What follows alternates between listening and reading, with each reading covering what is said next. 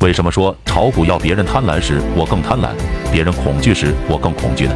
养家心法第二条，别人贪婪时我更贪婪，别人恐惧时我更恐惧。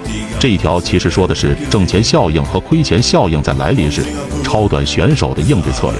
在市场上，大量的短线选手在阶段性挣钱的时候会非常的自信，进而加大投入。当这种行为产生群体效应时，会引发资金的不断进场。这种背景下的热点就容易产生持续性，从而迎面增加，形成挣钱效应。